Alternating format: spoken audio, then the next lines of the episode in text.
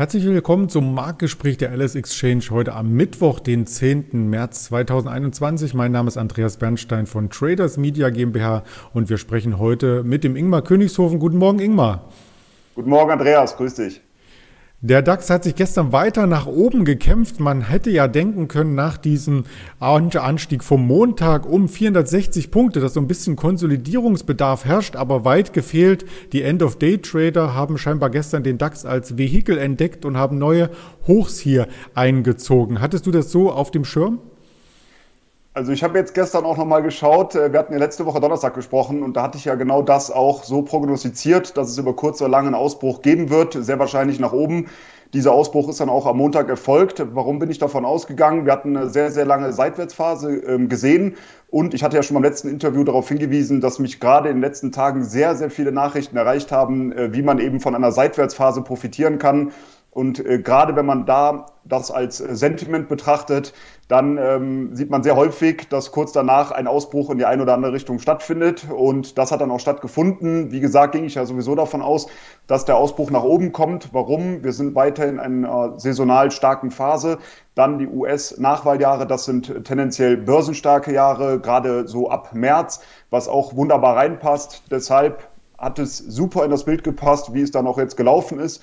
Äh, seit Montag äh, bisher ohne größere Korrektur ging es direkt weiter nach oben. Gestern auch, du hast es schon angesprochen.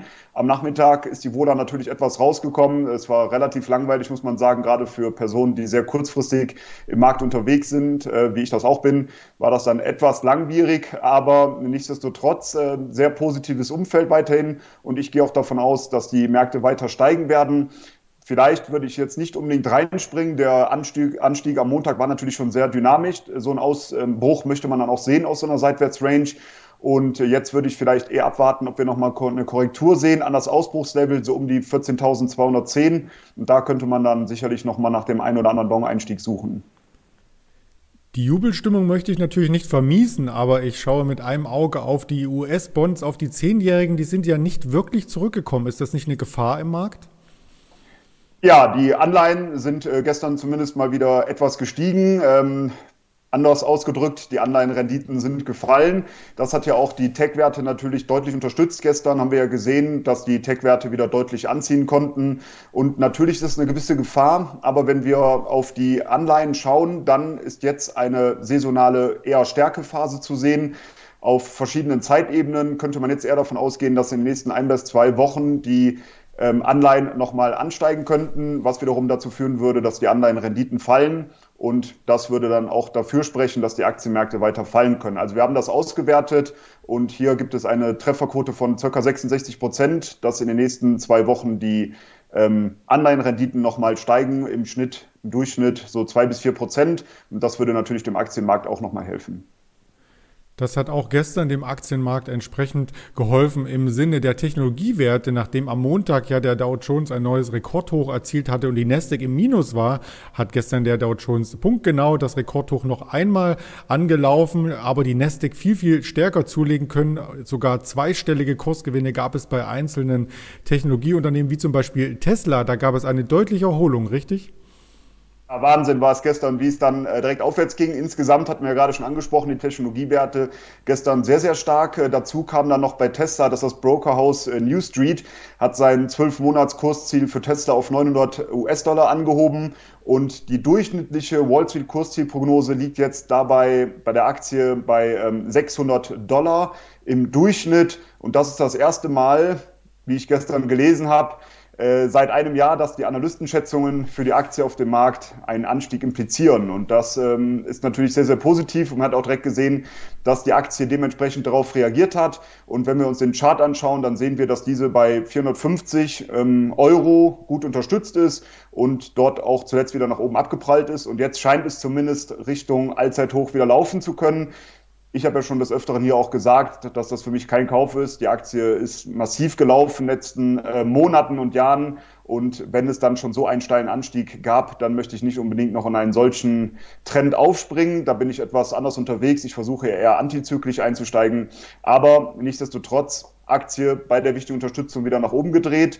Und die News, die jetzt kamen aufgrund der ähm, Analystenschätzungen oder Einschätzungen der Kursziele, das sieht natürlich sehr, sehr positiv aus. Von daher kann das natürlich eine ganze Ecke nochmal weitergehen. Und wenn wir jetzt davon ausgehen, dass die Anleihen ähm, wieder steigen sollten, die Anleihenrenditen fallen, dann sollten ja auch die Tech-Werte weiterhin davon profitieren können. Da freut sich auch Catherine Woods wieder, oder? genau, richtig, ja. Liest man ja auch immer wieder drüber.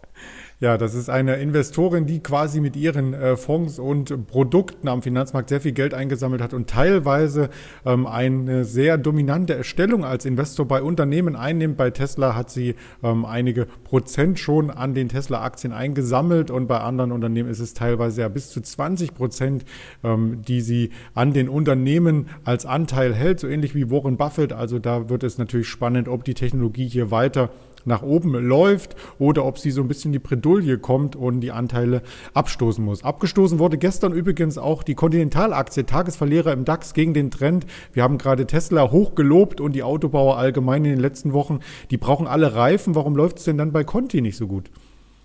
Erstmal sehr schöner Übergang, äh, Andreas. das hat sehr gut gepasst. Kommen wir von dem, was gestern sehr gut lief, direkt zu dem, was gestern gar nicht mehr lief. Du hast es schon angesprochen, Continental, da kamen gestern Zahlen und äh, anschließend war Continental der größte Verlierer im DAX. Berichtet wurde ein Verlust in 2020 von 962 Millionen Euro und bereits in 2019 gab es einen Verlust von 1,22 Milliarden Euro. Also leicht besser. Das, also der, der Verlust wurde leicht reduziert, aber nichtsdestotrotz äh, immer noch ein massiver Verlust, äh, den wir hier sehen. Und der Umsatz, der ähm, lag bei minus 15 Prozent bei 37,7 Milliarden Euro. Und gerade bei den Erwartungen, da hat Continental ähm, etwas enttäuscht, die Analystenschätzungen. Hier wird ein Umsatzwachstum auf 40,5 bis 42,5 Milliarden Euro erwartet vom Unternehmen, aber die Analysten haben das schon am oberen Rand eher gesehen, ihre eigenen Einschätzungen. Und die operative Marge für 2021 soll von 3,5 Prozent auf 5 bis 6 Prozent zulegen, laut ähm, Unternehmen. Und erwartet wurden hier von Analysten 6,9 Prozent, also lag das auch etwas niedriger. Und man hat gesehen, die Aktie wurde natürlich direkt abgestraft. Und wenn wir uns das mal anschauen, die Aktie im lang, längerfristigen Bild, dann sieht man auch, dass seit 2018 die Aktie weiterhin im Abwärtstrend äh, verharrt. Und wir haben einen Widerstand bei rund 130 Euro, der auch jetzt zuletzt gehalten hat. Die Aktie ist ja auch wie der Gesamtmarkt in den letzten Wochen doch deutlich angestiegen, aber 130 Euro war dann erstmal der Deckel drauf. Und jetzt dort ist es wieder nach unten abgeprallt. Und ich gehe jetzt davon aus, dass die Aktie eher wieder in Richtung 100 bis 105 Euro zurückkommen sollte. Da bleibt es auf jeden Fall spannend bei Conti, die übrigens nicht nur Reifen herstellen, sondern auch andere äh, Produkte für die Fahrzeugindustrie, aber eng mit der Branche verbandelt ist. Ja, wir haben auch viel über die verschiedensten Impfstoffe gesprochen. Es werden vielleicht auch noch weitere zugelassen, zum Beispiel von Johnson Johnson. Und es gab News bei BioNTech, die wir heute auch mit dokumentieren möchten. Genau, die Aktie konnte ich auch gestern schon äh, deutlich zulegen, denn es gab hier sehr gute News und zwar äh, zur Wirksamkeit des entwickelten Corona-Impfstoffs bei Mutationen. Da gab es eine Studie im New England Journal of Medicine und äh, diese Studie zeigte eben auf, dass der Impfstoff auch die brasilianische Variante des Coronaviruses äh, neutralisieren kann und zuvor gab es ja auch schon Studien, die auch eben hervorragende Wirksamkeit bei der britischen und der südafrikanischen Variante des Coronavirus aufgezeigt hatte. Von daher sind das natürlich sehr, sehr positive News. Die Aktie konnte daraufhin direkt wieder zulegen. Und wenn man sich das Ganze charttechnisch anschaut, dann sieht man eben, dass die Aktie zwischen 72 und 76 Euro gut unterstützt ist. Und ich sehe die nächsten Kursziele jetzt bei 87 Euro und später dann bei 95 Euro. Insgesamt äh, darf man vielleicht die private Frage stellen, was erwartest du in der Zukunft, dass ein Impfstoff zugeteilt wird oder bei der großen Auswahl vielleicht im Sommer dann äh, man sich es als derjenige, der sich impfen lassen möchte, aussuchen kann? Ich gehe davon aus, dass es äh, eher so sein wird, dass man sich aussuchen kann. Das ist zumindest die Hoffnung für viele wahrscheinlich. Mir persönlich ähm, ist das relativ egal, muss ich dazu sagen. Ähm, ich denke, wir kommen alle weiter, wenn wir dann geimpft werden. Ähm, und ich habe jetzt nicht so wirklich einen Favoriten, aber ich kann mir natürlich vorstellen, dass es vielen so geht, dass sie dann sagen, okay, sie wollen lieber den Impfstoff oder den Impfstoff haben. Und ich denke, dass es mehr und mehr in diese Richtung gehen wird. Ja, das klingt auf alle Fälle nachvollziehbar. Wir sind gespannt und wir werden dann natürlich auch über die neuen Impfstoffkandidaten, die an der Börse auch gelistet sind, also die Unternehmen, die gelistet sind, die einen Impfstoff hervorbringen. So rum ist der Satz richtig berichten und freuen uns dann, wenn Sie als Zuschauer hier dabei sind auf den sozialen Kanälen wie YouTube, Twitter, Facebook, Instagram oder als Hörvariante bei Spotify, Deezer und Apple Podcasts. In diesem Sinne ganz lieben Dank an dich, Ingmar, und einen erfolgreichen Wochenausklang. Danke ebenso und viel Erfolg an alle, die zugehört oder zugeschaut haben. Das wünsche ich natürlich auch von meiner Seite. Bleiben Sie vor allem gesund. Bis dahin, Ihr Andreas Bernstein von Traders Media GmbH zusammen mit der LS Exchange.